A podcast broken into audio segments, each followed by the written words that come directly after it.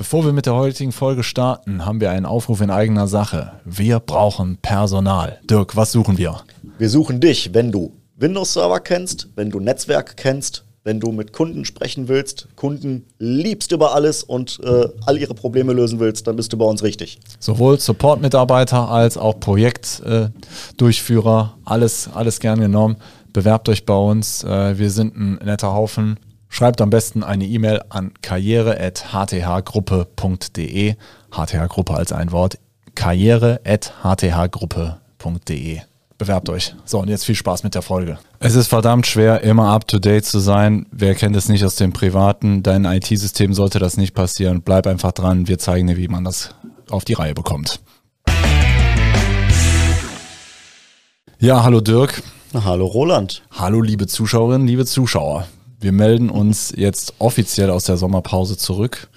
Ja. Wir hatten dann, glaube ich, noch ein paar Folgen auf Halde. Ja, genau. Sodass äh, ihr quasi auch in der Zwischenzeit ein bisschen dem samtigen Sound unserer Stimmen hören konntet.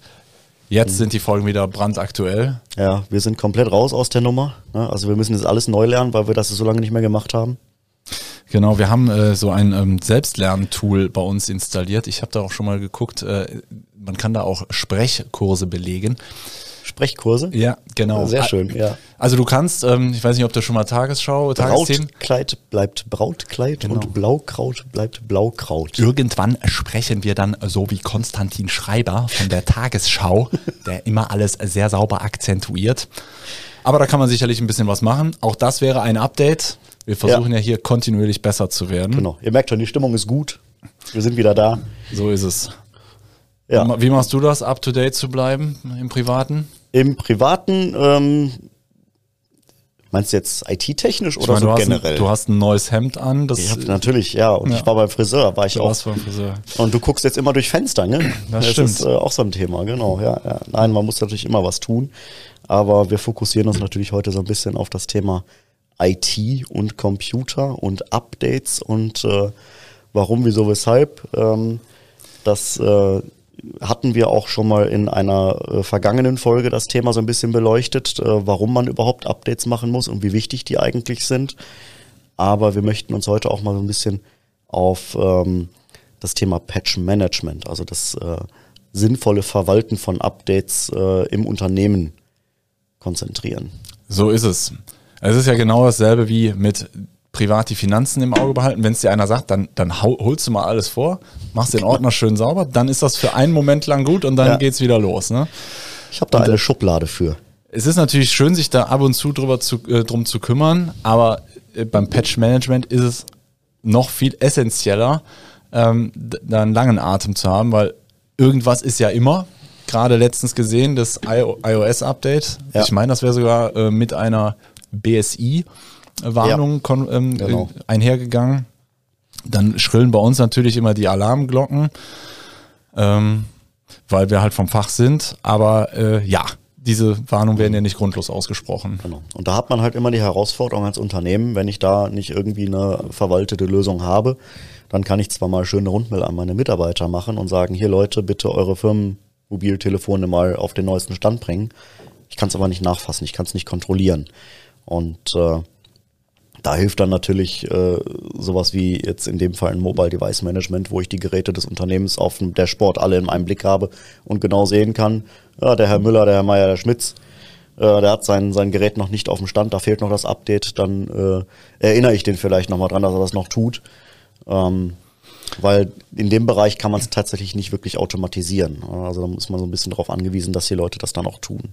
Ja, aber letztlich von der Ereigniskette ist ja eigentlich klar, es gibt eine Schwachstelle, der Hersteller gibt das Patch heraus mhm. und du als Geschäftsführerin, als Chefin erwartest dann, dass die Sachen installiert werden. Ja. Ähm, schöner wäre es natürlich, wenn du weißt, ich habe ein System installiert, wo sich keiner mehr kümmern muss. Und das äh, bieten ja wir unter anderem auch in unserem Patch-Management an. Ja. Und das sollte jeder IT-Systemhaus, äh, Dienstleister genauso tun. Ähm, ja, was gibt's denn so insgesamt für Patche? Wann, wann werden die notwendig? In welchen Abständen? Ja, also es gibt ja so diese, diese ähm, klassischen Updates auf der Microsoft-Schiene, ähm, die inzwischen in regelmäßigen Abständen von Microsoft einmal im Monat. Vorzugsweise ist das der zweite Dienstag, wo Microsoft das veröffentlicht.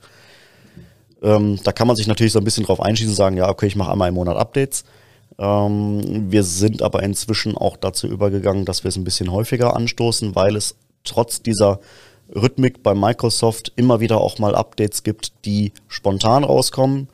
Und meistens hat das auch einen Grund, dass die spontan rauskommen. Und wenn Microsoft das so dringlich sieht, das äh, Update außerhalb der Reihe rauszubringen, dann äh, ist es wahrscheinlich auch ratsam, das auch schnell zu installieren. Und deswegen sind wir im Moment so aufgestellt, dass wir bei den Managed-Systemen, die wir betreuen, wenn es ein Client-Computer ist, werden Updates unverzüglich installiert, sobald die verfügbar sind. Dann kriegt der Nutzer eine Aufforderung, hier, da wurde was installiert, mach bei nächster Gelegenheit mal bitte ein Reboot. Und bei Servern ähm, machen wir das einmal pro Woche inzwischen. Also da gibt es einen Wochentag, wo das bei uns getriggert wird und ähm, da holen wir das raus. Jetzt ähm, muss ich natürlich mal sagen, wir haben, wir sind natürlich schon bestrebt, äh, mit unseren KundInnen äh, Verträge abzuschließen, wo einfach diese Basics äh, abgedeckt sind. Haben wir leider nicht bei allen Kunden. Einige Kunden, gerade so die etwas äh, langjährigeren Kundenbeziehungen, die dann glauben, sie bräuchten das nicht. Aber jetzt stellt euch einfach mal vor, diese Ereigniskette aus unserer Sicht. Also wir sind da, wir wissen, das ist extrem wichtig. Was macht man dann? Erwartet man dann als Kunde, ähm, dass, der, dass man angerufen wird, dann muss man diesen hochkomplexen Vorgang, den wahrscheinlich der IT-Administrator selber nicht bis zur Gänze durchdringt, erklärt, mhm. sagen, ja, das müssen sie eigentlich schon machen. Ja, hm, was kostet das denn? Dann müssen wir meistens was sagen, ja, kann man mhm. nicht sagen, kostet, dauert ungefähr eine halbe Stunde kostet so und so viel. Ja, hast du mal wieder fünf Minuten ja. verbraten. Wenn du 100 Kunden betreust, dann kommst du an einem Tag gar nicht weiter. Deshalb genau. ist es einfach wichtig, dass man dir also ich sage jetzt mal dir als Admin, das Leben auch leicht macht und auch Richtig. einen leichten Zugriff. Und du musst es ja. natürlich auch schnell merken, ne? weil du genau. weißt ja auch, also, bei vielen Sachen weißt du es ja auch gar nicht. Da greifen, da greifen ja dann verschiedene Sachen einfach ineinander. Ne? Da greift einmal der äh, äh, die, die Inventarisierung, die permanent läuft, äh, greift da rein, die uns quasi in unserem System darüber informiert, welche Applikationen auf den Servern und auf den Arbeitsstationen der Kunden installiert sind, auch in welcher Version. Und äh, dass wir dann natürlich direkt auch sehen können, welche Updates fehlen an den verschiedenen Systemen noch.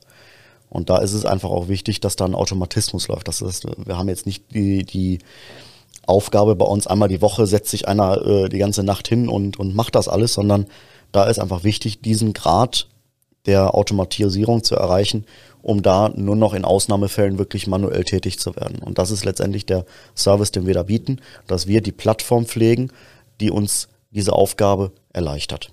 Ja. Es ist also wirklich so, wenn ihr bei uns einen Vertrag abschließt, ihr müsst nicht nur regelmäßig was dafür bezahlen, sondern wir müssen auch regelmäßig was dafür tun.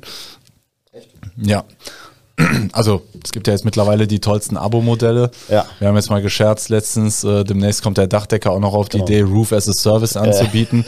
Äh. ähm, genau. Nein, aber die Systeme sind in so, so einem ständigen, äh, so, so einer ständigen Veränderung äh, inbegriffen und wenn dann für uns sowas bekannt wird, dass sich an der und der Stelle was getan hat, wo man Hand anlegen muss oder wo man das, äh, das Update vielleicht sogar händisch einspielen muss, wie zum Beispiel bei Hafnium war es der Fall, da mussten die Exchange-Server wirklich von Hand ja. aktualisiert werden, war ziemlich anstrengend für uns.